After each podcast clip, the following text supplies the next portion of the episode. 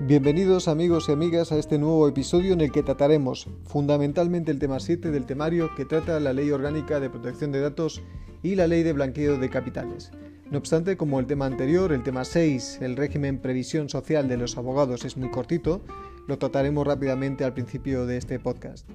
Reitero, como en cada programa, mi agradecimiento a José María de Pablo por sus apuntes. Son los que yo utilizo como referencia y que eh, podéis encontrar en josemariadepablo.com. Allí podéis hacer, si queréis, también un donativo al proyecto solidario Harambi. Por último, y como siempre aviso, este podcast no sustituye el estudio. Comenzamos.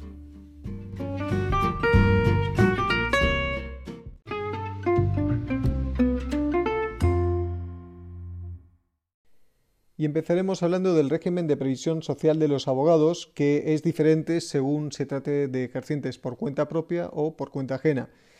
En eh, los ejercientes por cuenta propia eh, pueden optar a dos sistemas alternativos. El primero, la mutualidad de la abogacía, ser un mutualista.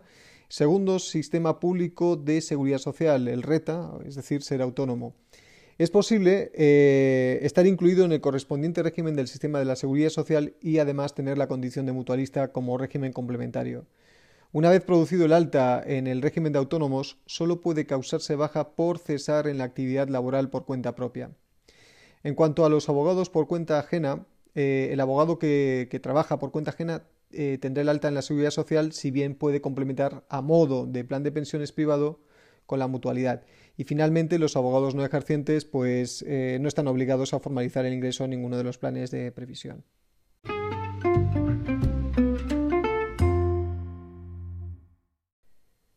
Una vez repasado el régimen de previsión social, ahora hablaremos de las obligaciones del abogado ante la ley de protección de datos y el blanqueo de capitales. Empezaremos hablando de la ley de protección de datos, hablaremos de las fuentes de la protección de datos, eh, que son básicamente dos, la ley orgánica 3-18 y el reglamento 2016-679 del Parlamento Europeo del Consejo. Hablaremos también en ese caso eh, las obligaciones para un despacho de abogados respecto a la Ley Orgánica de Protección de Datos y eh, el empleo de las tecnologías de la información y la comunicación.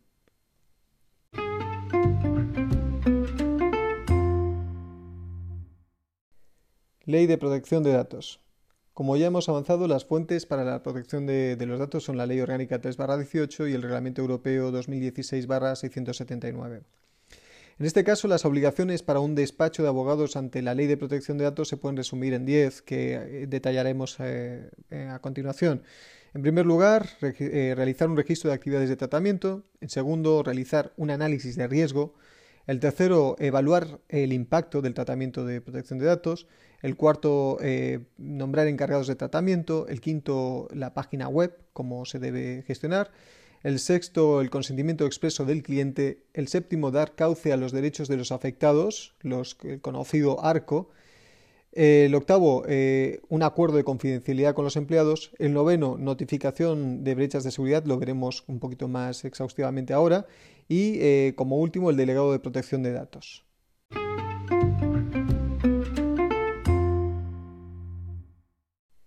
Y empezamos hablando de estas obligaciones con la realización de un registro de actividades de tratamiento. En este caso es muy aconsejable que, leáis el temario, pero en este primer apartado em, solamente se podría producir en el caso de que el despacho tenga más de 250 empleados.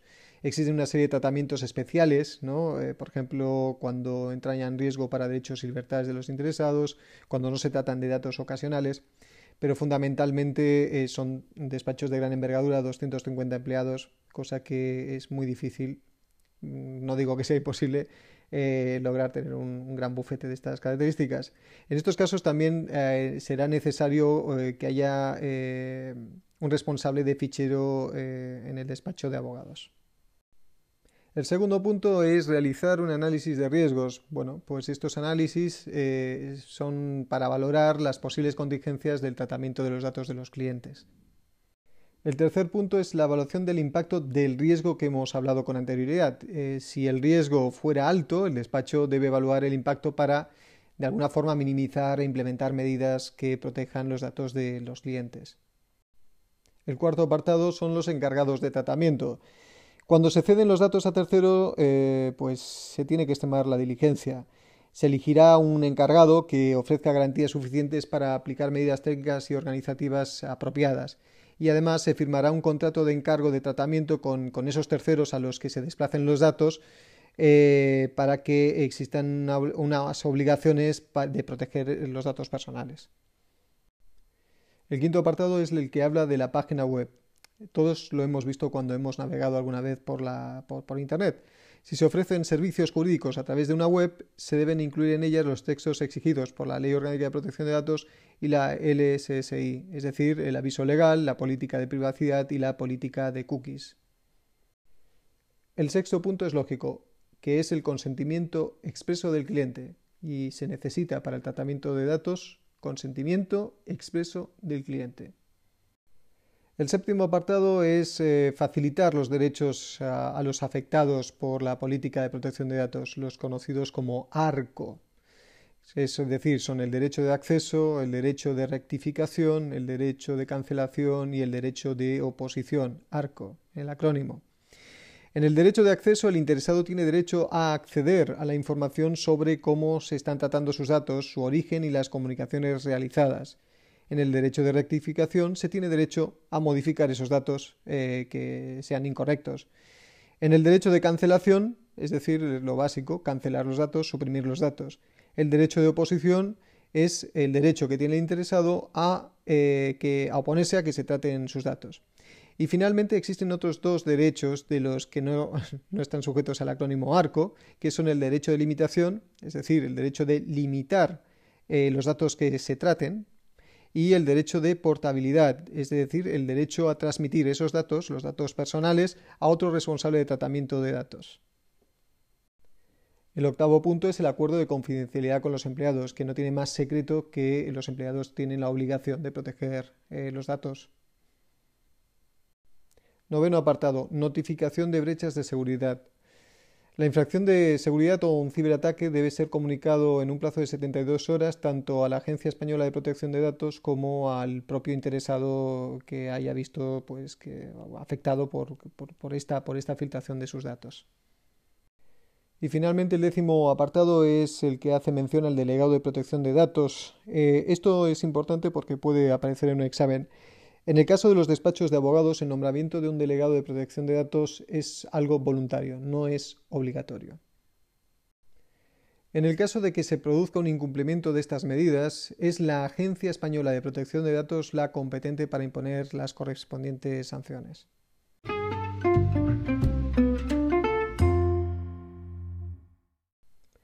Empleo de las tecnologías de la información y la comunicación.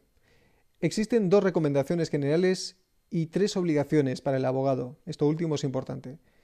Entre las recomendaciones generales, la primera eh, es que el uso de las tecnologías de la información y la comunicación no exime de cumplir las normas deontológicas.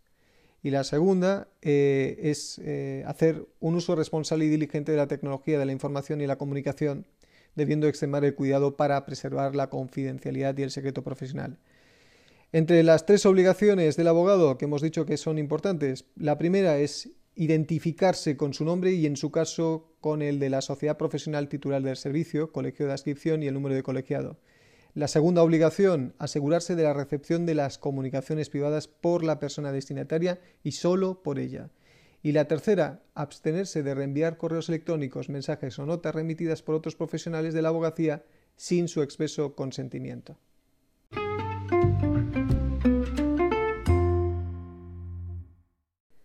Prevención de blanqueo de capitales. Y empezamos hablando de las fuentes de prevención de blanqueo de capitales, que son básicamente dos. La Ley 10-10 de 28 de abril de prevención de blanqueo de capitales y de la financiación de terrorismo y, eh, el Real Decreto 304-14 de 5 de mayo por el que se aprueba el reglamento de la ley anterior, de la Ley 10-10. Estas leyes se aplican a los abogados cuando participan en la concepción, realización o asesoramiento de operaciones por cuenta de clientes relativas a compraventa de bienes inmuebles o entidades comerciales, también cuando participan en la gestión de fondos, valores u otros activos, también cuando eh, participan en la apertura o gestión de cuentas corrientes, cuentas de ahorro, cuentas de valores. Además, cuando participan en la organización de aportaciones necesarias para la creación, el funcionamiento o la gestión de empresas o la creación, el funcionamiento o la gestión de fideicomisos, los conocidos trusts. O finalmente, cuando actúan por cuenta de clientes en cualquier operación financiera o inmobiliaria. Existen cuatro obligaciones adicionales para los abogados. La primera, eh, ejercer funciones de dirección o secretaría de una sociedad, ser socio de una asociación o funciones similares en la relación con otras personas jurídicas o disponer que lo haga otra persona. En segundo lugar, cuando se facilita a una sociedad o a una asociación un domicilio social, comercial, postal o administrativo. En tercero, cuando se ejerce funciones de fideicomisario en un fideicomiso expreso o instrumento jurídico similar y finalmente cuando se ejercen funciones de accionista por cuentas de otra persona, exceptuando las sociedades que coticen en un mercado regulado y estén sujetos por ello a requisitos de información eh, conforme al derecho comunitario o normas internacionales equivalentes.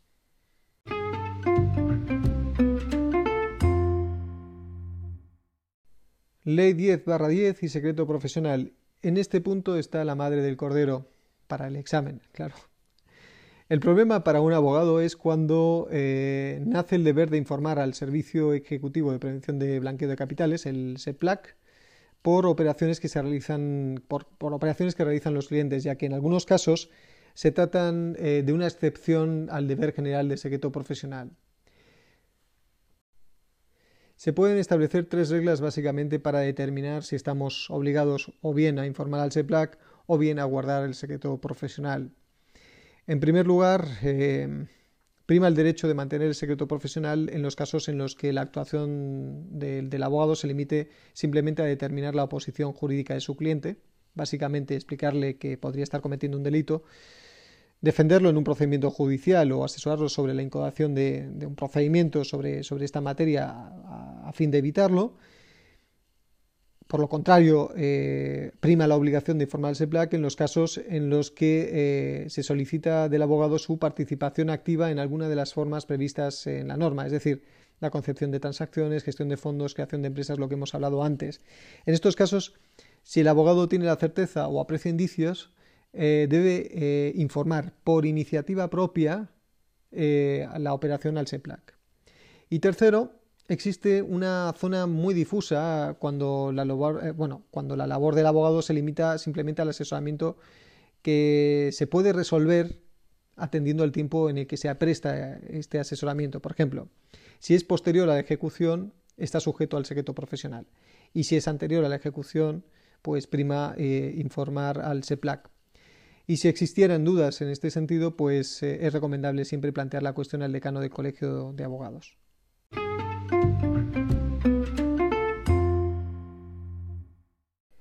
Principales obligaciones de los abogados. Básicamente los abogados tienen tres obligaciones conforme a la 10 barra 10.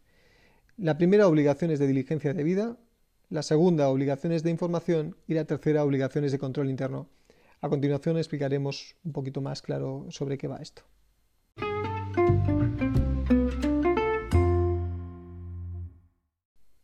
Dentro de las obligaciones de diligencia debida se pueden clasificar en tres, las normales, las simplificadas y las reforzadas.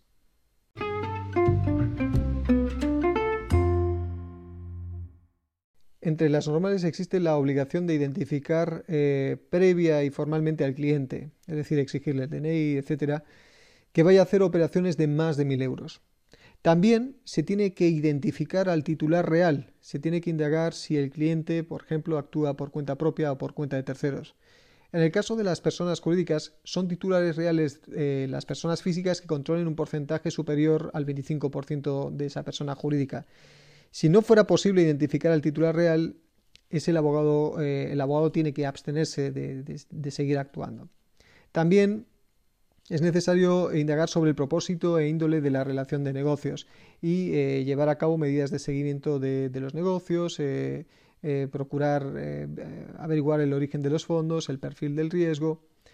Este seguimiento continuo de la relación de negocios solo se aplica cuando el abogado mantiene una relación permanente y estable con el cliente. Cuando, cuando existe lo que se llama una iguala, es decir, te están pagando mensualmente por tus servicios.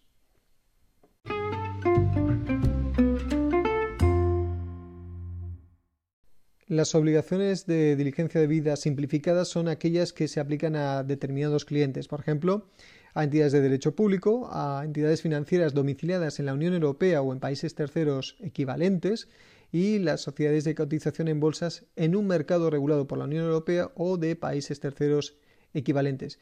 En estos casos, eh, en función del riesgo, se puede tomar una o varias medidas. Por ejemplo, comprobar la identidad del cliente o del titular real, reducir la periodicidad del proceso de revisión de, la documentación, reducir el seguimiento de la relación de negocios o no recabar información sobre la actividad profesional.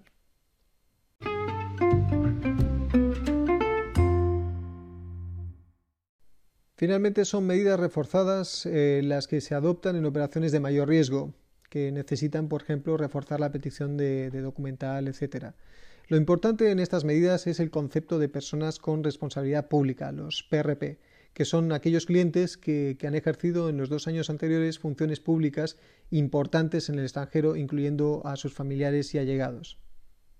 Son PRPs personas físicas tales como jefes de Estado, jefes de gobierno, ministros, secretarios de Estado, subsecretarios, parlamentarios, magistrados del Supremo, del Constitucional eh, u otras altas instancias judiciales cuyas decisiones no, no admiten normalmente recurso.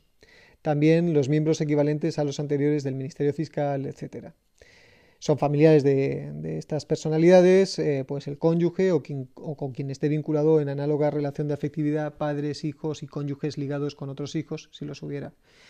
Eh, y también son allegados a los PRPs, eh, pues todas las personas físicas que, que ostenten la titularidad o el control de un instrumento o persona jurídica conjuntamente con los PRPs o mantengan una relación empresarial estrecha.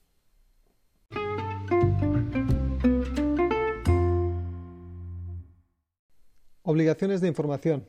Existen seis, básicamente, obligaciones en cuanto a la información. La primera, análisis de riesgo, es decir, analizar cada operación para establecer un nivel de riesgo y aplicar las medidas de diligencia debidas. Este análisis debe constar por escrito en cada cliente u operación.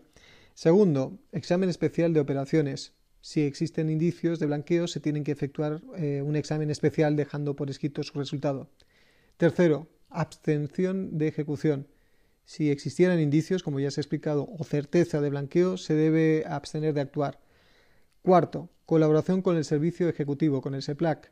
La colaboración consiste básicamente en informar por iniciativa propia de cualquier operación sobre la que exista certeza o indicio relacionado con el blanqueo. Quinto, prohibición de revelación. Es decir, en este caso, si se ha informado de blanqueo al SEPLAC, no se puede informar al cliente o a terceros de esta circunstancia. Y finalmente, la sexta, conservación de documentos. Los documentos que, acrediten el cumplimiento de los deberes con el SEPLAC se deben conservar durante 10 años.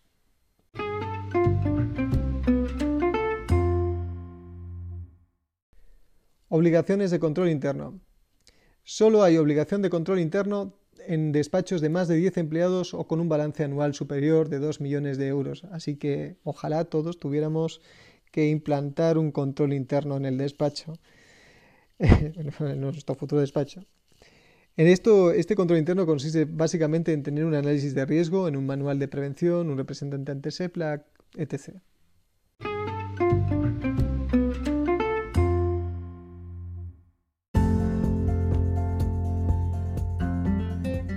este episodio hemos visto que el régimen de previsión social de los abogados es diferente según se trate de ejercientes por cuenta propia o por cuenta ajena, que en la actualidad existen dos sistemas alternativos, primero la mutualidad de la abogacía y el segundo sistema público de seguridad social, conocido como RETA, que es posible estar incluido en el correspondiente régimen del sistema de seguridad social y tener la condición de mutualista como régimen complementario, que una vez producido el alta en el RETA, solo pueden causarse baja por cesar en la actividad laboral por cuenta propia, que evidentemente, si se trabaja por cuenta ajena, se estará sujeto a la seguridad social, pero también se puede estar adscrito a la mutualidad a modo de plan de pensiones privado, que el abogado tiene obligaciones determinadas por la Ley Orgánica de Protección de Datos y por la Ley de Blanqueo de Capitales, que entre las obligaciones derivadas por la Ley Orgánica de Protección de Datos y entre otras, tenemos que tener en cuenta los derechos de acceso, rectificación, cancelación y oposición de los clientes, ARCO, que el tratamiento de sus datos tiene que ser aceptado de forma excesa por el cliente, que en cuanto a la ley de blanqueo de capitales, tenemos un dilema con el deber de información al SEPLAC en cuanto a la obligación de secreto profesional, que en el marco de la 10 10 tenemos la obligación de diligencia debida en el tratamiento de los asuntos que lleguen al despacho, que tenemos también una obligación de información al SEPLAC y otra de mantener un control interno, si tenemos más de 10 empleados o facturamos más de 2 millones de euros. Dios lo quiera. Me despido agradeciendo a José María de Pablo por sus apuntes y recordando una vez más que este podcast no sustituye el estudio.